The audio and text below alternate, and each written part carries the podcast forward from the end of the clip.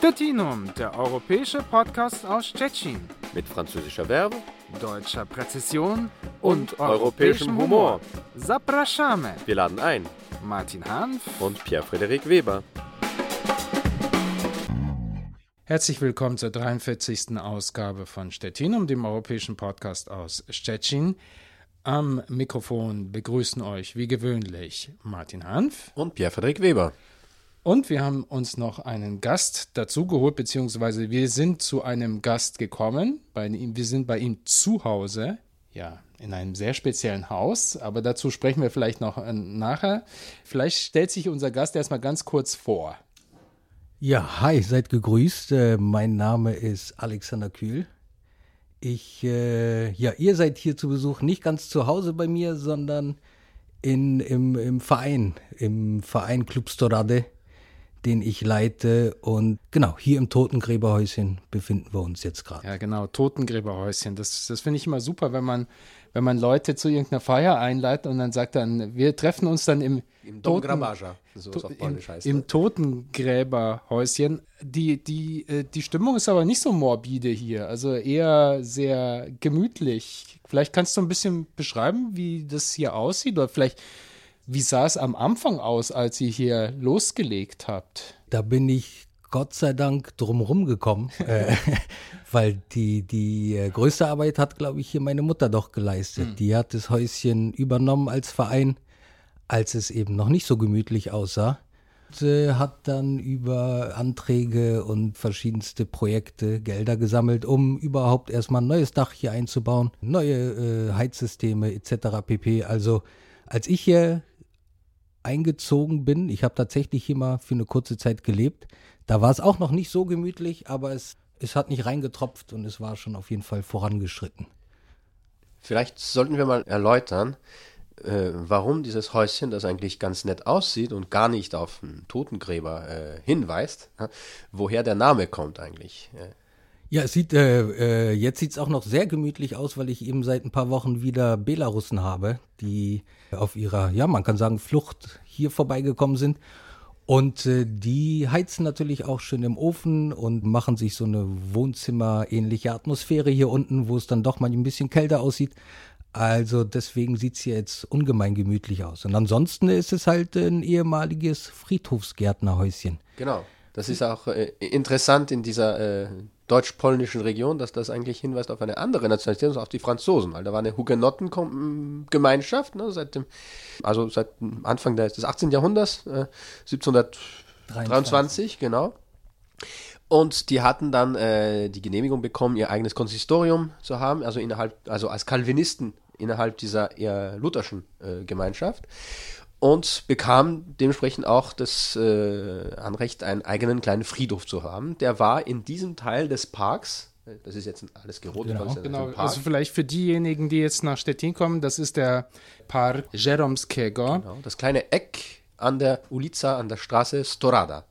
Genau, Ecke Kapitańska. Genau, drum heißt auch der Verein Storada. Club Storade. Storade, ja, genau. Genau. Und ansonsten sind wir hier mitten im Zentrum, also fünf Minuten Fußweg zu den, äh, zur Hakenterrasse ungefähr oder Platz Rodwa, genau da, wo das große äh, Hotel steht, für das ich jetzt keine Werbung mache. Aber ähm, also mit anderen Worten, das, was mal ein Friedhof hier gewesen ist, ist jetzt Park. Ne? Wie so viele äh, Parks. Gibt es noch irgendwas, was äh, irgendwie so darauf hinweist hier?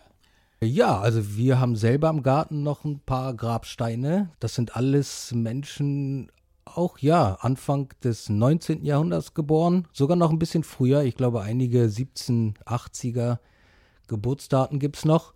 Dann haben wir vorm Haus äh, eben diese drei Stelen in den äh, französischen Farben, die, ich weiß nicht wann genau errichtet wurden und eben so eine äh, Gedenkstätte darstellen sollten für die ehemals französische Gemeinde und Friedhof, die hier äh, gewohnt haben, die Franzosen, ja. Genau, das war eigentlich eine private Initiative, so von Frankophilen, so ein Verein, glaube ich, also Anfang der 90er Jahre oder kurz äh, um die um die äh, äh, Wende da, also 89, 90. Äh, aber es stimmt, also diese diese zumindest Fragmente von Grabsteinen, die dann bei euch im Garten manchmal zu sehen sind, ganz interessant. Also manchmal aus einer Zeit, wo diese Franzosen schon germanisiert waren, also nur der Vorname, der Name noch hinweist, dass, dass sie französische Wurzeln hatten. Aber äh, da waren sie schon eigentlich Teil der, der deutschsprachigen Gemeinschaft, nur der, der Hintergrund war ein. ein nee, es gibt, es gibt äh, die Familie Haubus. Ich glaube, das war eine Reedereifamilie. So genau habe ich das äh, äh, nie recherchiert, aber ähm, die klingen noch äh, deutsch, aber ich habe auch eine Caroline Lefebvre. Ist eindeutig, ja. da ist der Name doch schon äh, äh, eher darauf hinweisend, äh, auf die Vergangenheit. Ja, und äh, viele kleinere. Die meisten habe ich hier während Gartenarbeiten einfach ausgegraben. Genau. Da war nach dem Krieg, glaube ich, das wurde nicht so sehr respektiert und ich habe hier so eine kleine, da es hier doch bergunter geht, haben sich im Garten, hat sich der frühere Friedhofsgärtner, glaube ich, äh, so ein paar Terrassen gebaut und die halt ausgelegt mit alten Grabsteinen. Also die, eigentümliches Lapidarium. ja, sehr eigentümlich. Also diese Caroline Lefebvre habe ich irgendwann gefunden, als ich, glaube ich, meine Petersilie umsetzen wollte. Da hat so ein Stück rausgeguckt und dann habe ich, und das war ein ordentlicher Grabstein. Also aber das Haus selbst ist nicht so alt, also wie, wie der, der Friedhof selbst. Das ist eher so Anfang des, des 20. Jahrhunderts. Ja, ich glaube, es hat, es ist äh, 100 Jahre so ungefähr. Aber so wie ich mitbekommen habe, ist es, glaube ich, schon mindestens die zweite, wenn nicht der dritte Bau auf den gleichen Fundamenten. Also es gibt noch ein Foto vom vorherigen Totengräberhäuschen, aber da bin ich mir auch nicht sicher, ob es das wirklich ursprüngliche war. Mhm, da gab es auch eine, eine, kleine Kapelle, aber die zerbombt wurde, glaube ich, während des Zweiten Weltkriegs. Eine ganz kleine, ich glaube, achteckige oder sechseckige, da sieht man das Fundament ein bisschen. Ne? Direkt da eben, wo die, die, die Stelen stehen, genau. äh, in den französischen Farben. Und da hatten wir hier auch mal ein Projekt, weil das war eigentlich nur ein Hügel und irgendwann wurden dann zumindest die Fundamente freigelegt, um zu zeigen, wo die Kapelle mal gestanden hat. Aber die gab es ja auch, ja. Angeblich auch ein unterirdischer Gang aus dem Häuschen in die Kapelle. Das muss man noch in Erfahrung bringen, ne? Ja, also ich meine, dafür ist ja Stettin berühmt berüchtigt für die ganzen Tunnels und unterirdischen Gänge, die es äh, gibt, die äh, entdeckt werden. Und da bin ich mir sicher, da werden wir in der Zukunft auch noch einiges äh, Neues dann erfinden. Wir zählen die ganze Zeit drauf, dass es irgendeinen Tunnel zum Spa-Bereich vom Parkhotel gibt, wo man äh, okay, das muss man vielleicht freilegen nochmal, ich weiß nicht.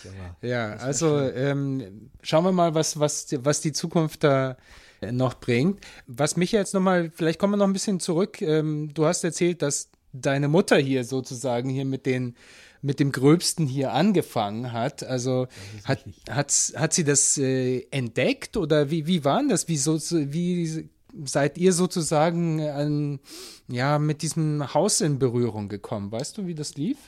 Äh, ja, auch nur aus Erzählung, aber sie hat tatsächlich äh, irgendwann entdeckt, kann man so sagen, dieses kleine Häuschen, das war halt schon in einem erbärmlichen Zustand und äh, hat wohl, die Stadt hat wohl darauf gewartet, bis es dann in sich zusammenfällt. Ich bin mir nicht sicher, was der Plan war, aber damals war, hat meine Mutter schon in Berlin gewohnt und war doch noch regelmäßig in Stettin.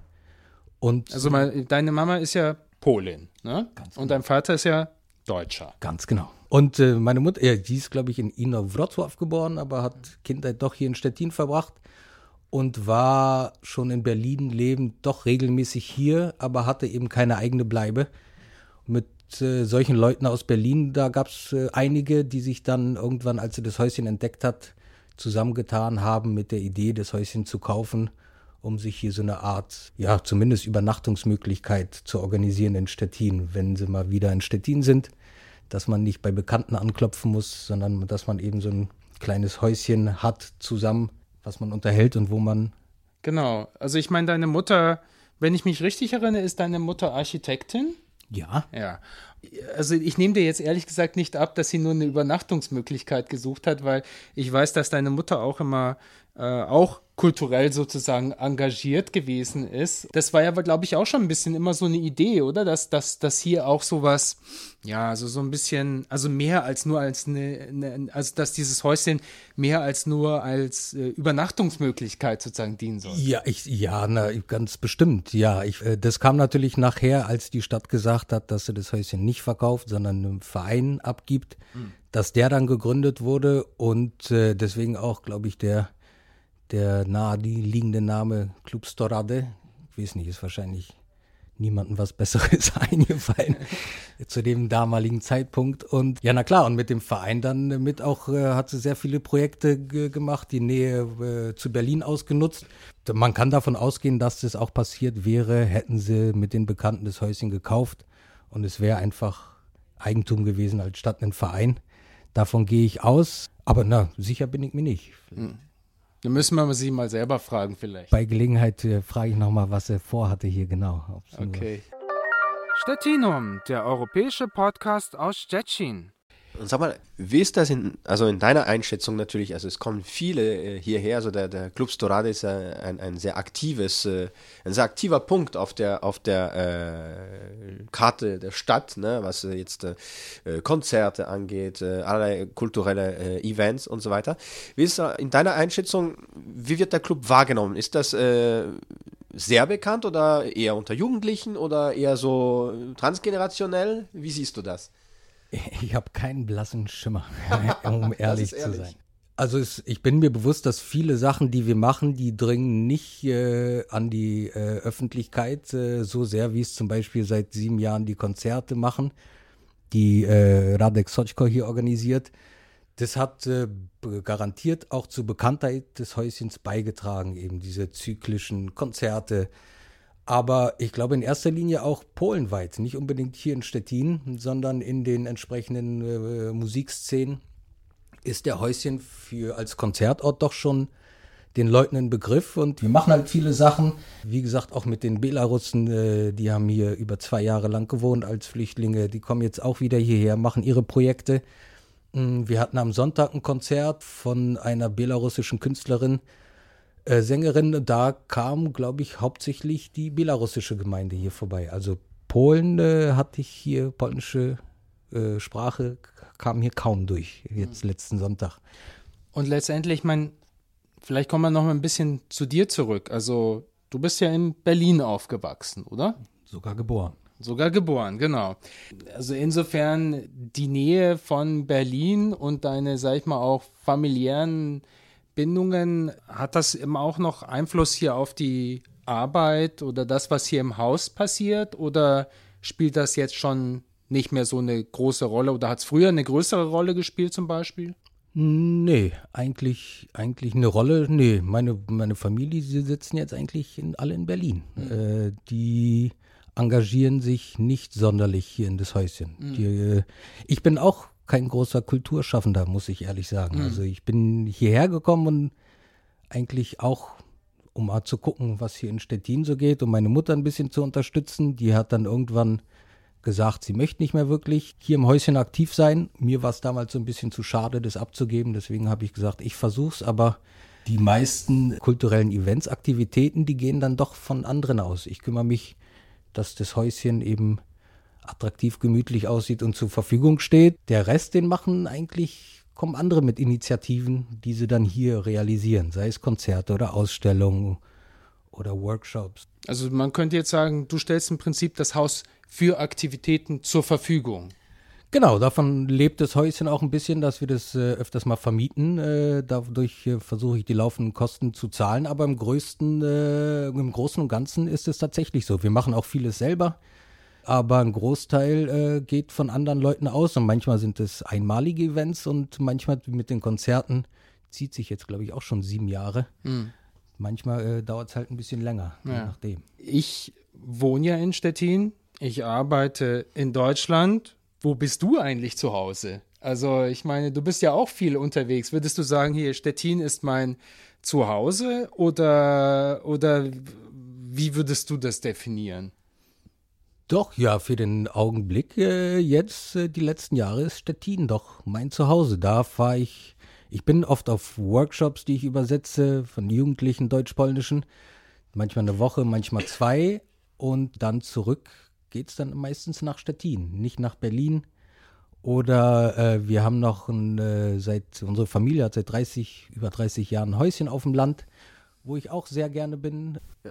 Es, es, ist ja so, dass äh, für, für diejenigen, die da äh, so ein, also ein, ein, eine Lebensweise haben, wie, wie eben äh, Martin geschildert hat, dass sie auf einer Seite wohnen, auf der anderen arbeiten oder umgekehrt oder zumindest äh, aus irgendeinem Grund ziemlich oft pendeln, also im Grenzbereich, dass jetzt die, die Jahre, sind ja Jahre gewesen, aber gut, Gott sei Dank, der, der härteste Kern dieser ganzen äh, Sache, das war ein paar Monate, aber die Pandemie auf einmal den Grenzlern und den Pendlern vor Augen geführt hat, wie, ja, wie, wie unwichtig die Grenze geworden war und wie auf einmal das zum Problem wurde. Wie hast du das wahrgenommen? War das zu, zur Zeit der Pandemie für dich irgendein Problem oder hast du dich hier so zu Hause gefühlt, dass du einfach auf dieses Berlin verzichten konntest, die paar Monate und das nicht so sehr, naja, dass das kein Problem war für dich? Ich, ich konnte sogar auf Stettin verzichten, ja. Ich habe äh, die ganze Pandemie äh, auf dem Land verbracht, tatsächlich. Noch besser. Ja.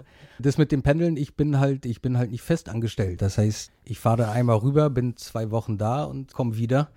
Und während der Pandemie äh, gab es auch keine deutsch-polnischen Workshops. Also wenn die, die Kinder, die, äh, wenn die Kinder noch nicht mal äh, zusammen in die Schule gehen können, dann fällt es auch aus, dass aus zwei verschiedenen Ländern sich zwei Klassen treffen.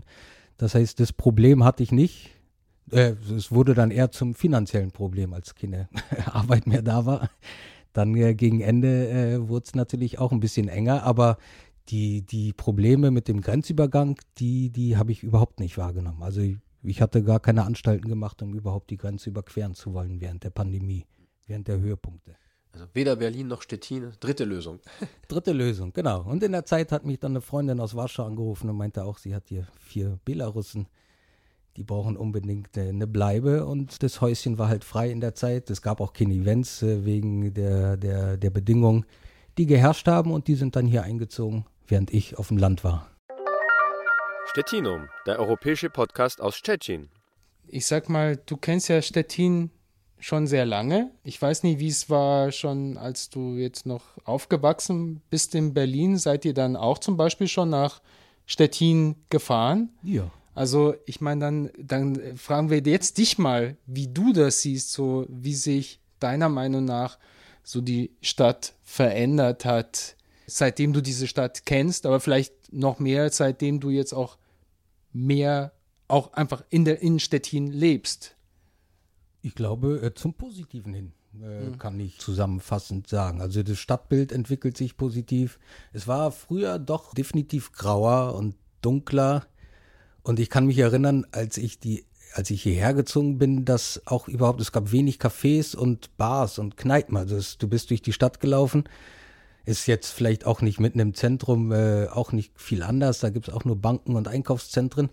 Aber da gab es wirklich wenig Orte, wo man äh, abends äh, hingehen konnte. Äh, Clubs gab es hier, glaube ich, schon immer, solche äh, diskothekmäßig, aber irgendwie eben solche Bars, Kneipen das hat sich auf jeden Fall entwickelt, äh, die ganze Waschtownia, die, das Zentrum dort. Also doch zum Positiven hin, bin ich der Meinung, ja. Hm. Mir gefällt's besser. Und wir hätten heute auch unser Gespräch auf Polnisch führen können, ja. ja äh, dann hätten wir uns aber alle komisch angehört. Ah, nee, also ich, äh, ich, äh, ich Du bin, am wenigsten. Ich glaube, ja, genau. Ist das jetzt für dich immer noch so, so eine Frage, wenn es um Identität deutsch-polnisch geht? Oder wie definierst du das jetzt so für dich?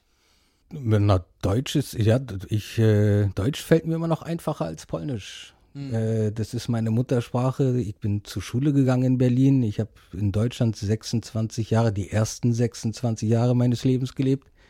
Und das bleibt auch hängen. Und ich glaube, selbst wenn es irgendwann dazu kommt, dass ich 26 Jahre hier lebe, ist wird mein Deutsch immer noch akzentfrei sein und mein Polnisch, glaube ich, werde ich nie irgendwie dazu bringen, dass vielleicht auf nach ein paar Sätze hier und da, das klappt schon, aber bei längeren Gesprächen, da, da, da hört man es dann durch, doch durch, dass irgendwas mitschwingt oder ich denke mir irgendwelche Wörter aus, die, die, die es nicht gibt und dann kommen fragende Blicke.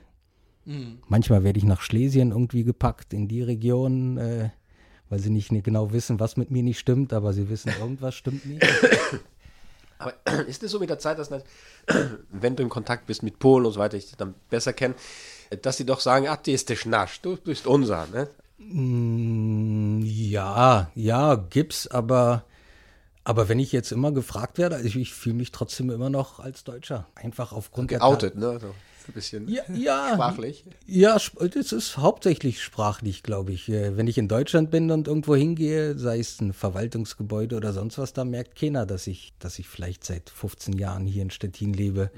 Also ich, ich glaube, das hat auch was mit Sozialisierung so zu tun. Also und auch mit mit dem, wo man zum Beispiel zur Schule gegangen ist. Ganz ja? bestimmt, ja, ja. Also ich meine, äh, dir geht es wahrscheinlich nicht anders als mir, der, der polnische literarische Kanon, der, in den die polnischen Schüler, mit denen die polnischen Schüler gequält werden, ähm, das, ist, äh, das ist dir und das ist mir ähm, erspart geblieben, ja. wobei ich das jetzt überhaupt nicht negativ sehe. Also äh, das ist einfach nur etwas, wo ich merke, dass das fehlt mir. Das, äh, damit bin ich nicht äh, bin ich nicht aufgewachsen. Ja, es kommen immer die Diskussionen ne, über die Literatur, die Jade äh, Mickiewicz oder oder sei es auch irgendwer die andere Klasse. Ich habe sie ehrlich gesagt auch nicht gelesen.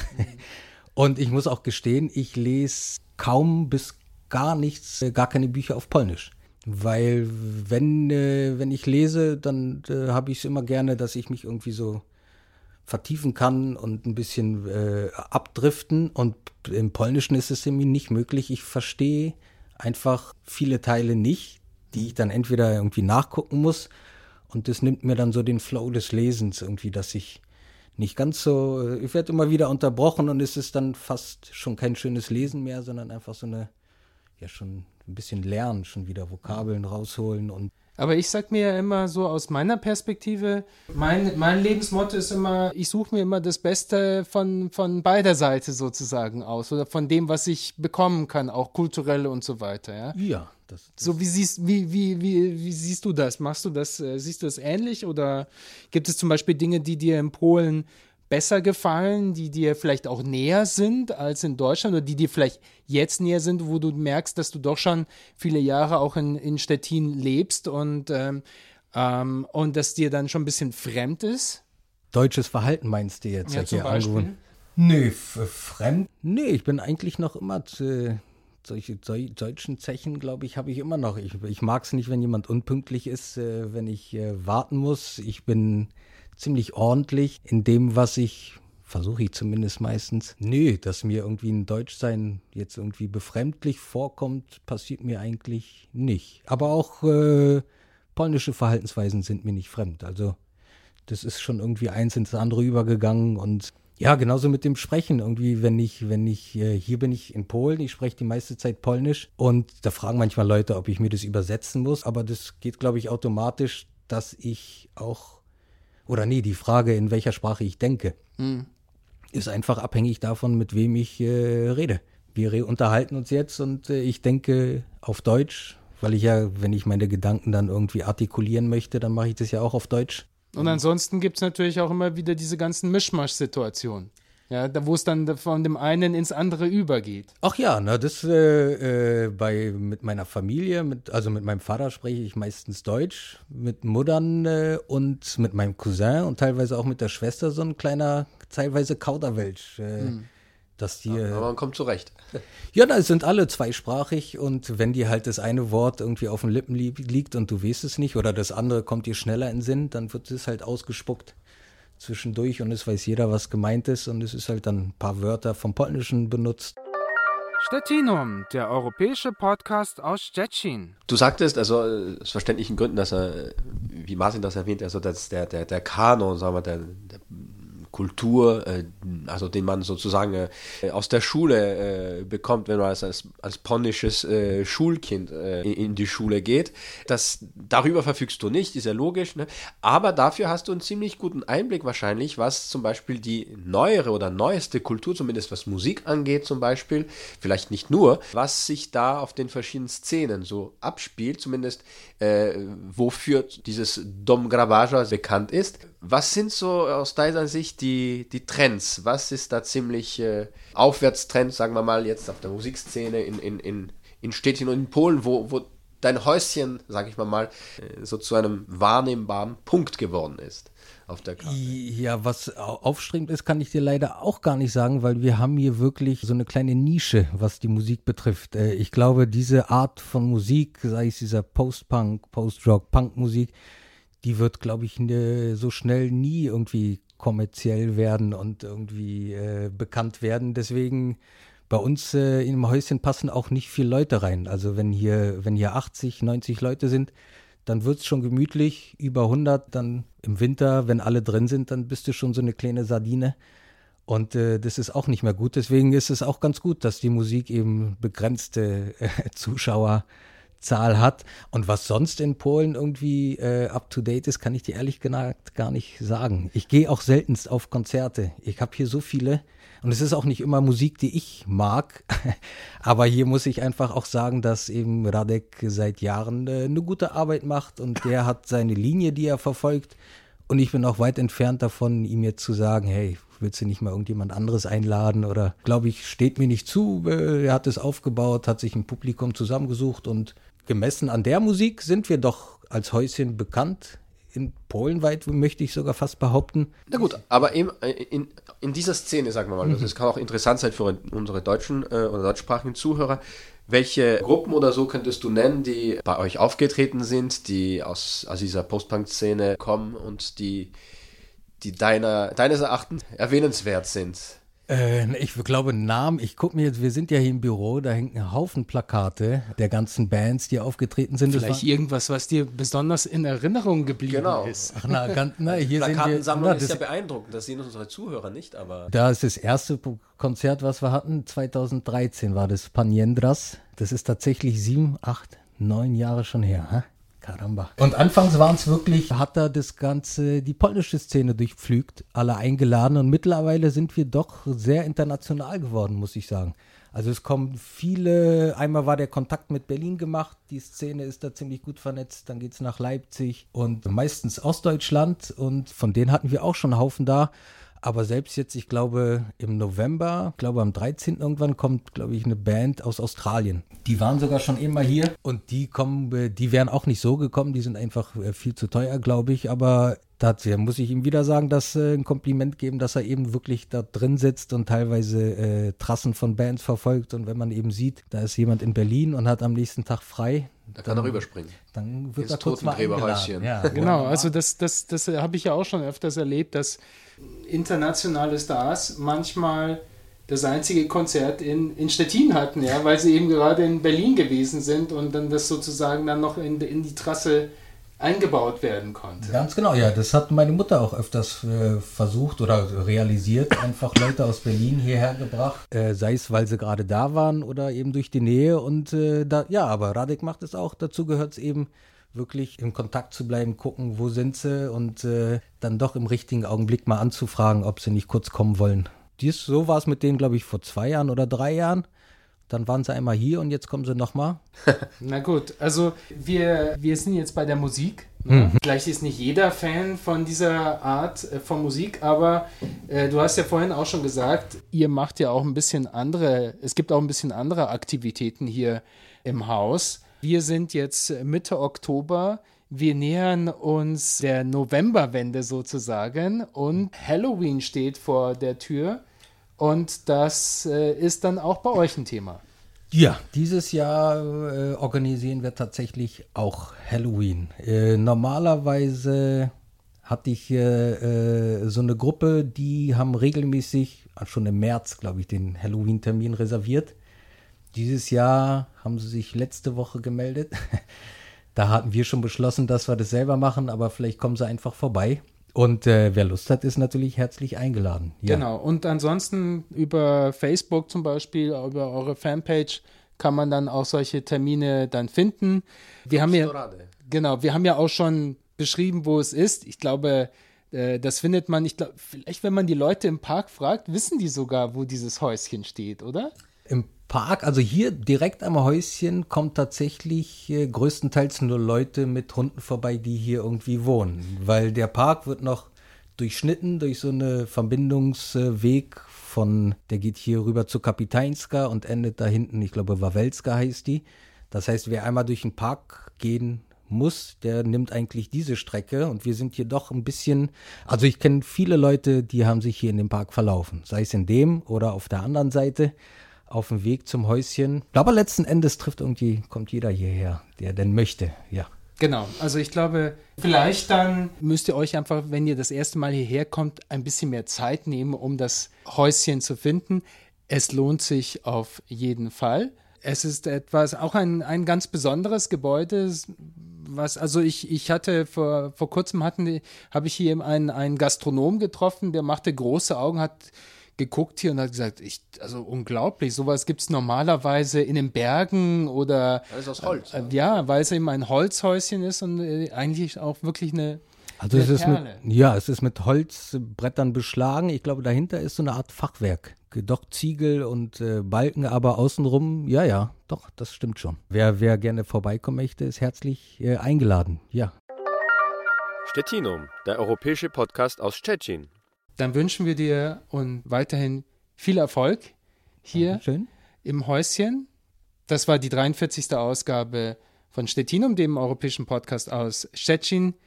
Am Mikrofon verabschieden sich Alexander Kühl. Martin Hanf. Und Pierre-Frederik Weber. Macht's gut. Tschüss. Ciao. Stettinum, der europäische Podcast aus Stettin. Mit französischer Verbe Deutscher Präzision und europäischem Humor. Zapraszamy. Wir laden ein. Martin Hanf. Und Pierre-Frederik Weber.